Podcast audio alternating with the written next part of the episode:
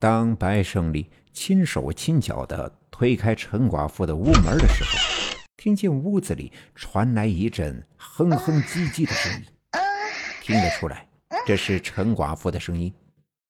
白胜利心里一惊，难道这陈寡妇屋子里有别的男人？想到这儿，他放轻脚步，趴在屋门上的玻璃窗，偷偷摸摸地往里边看。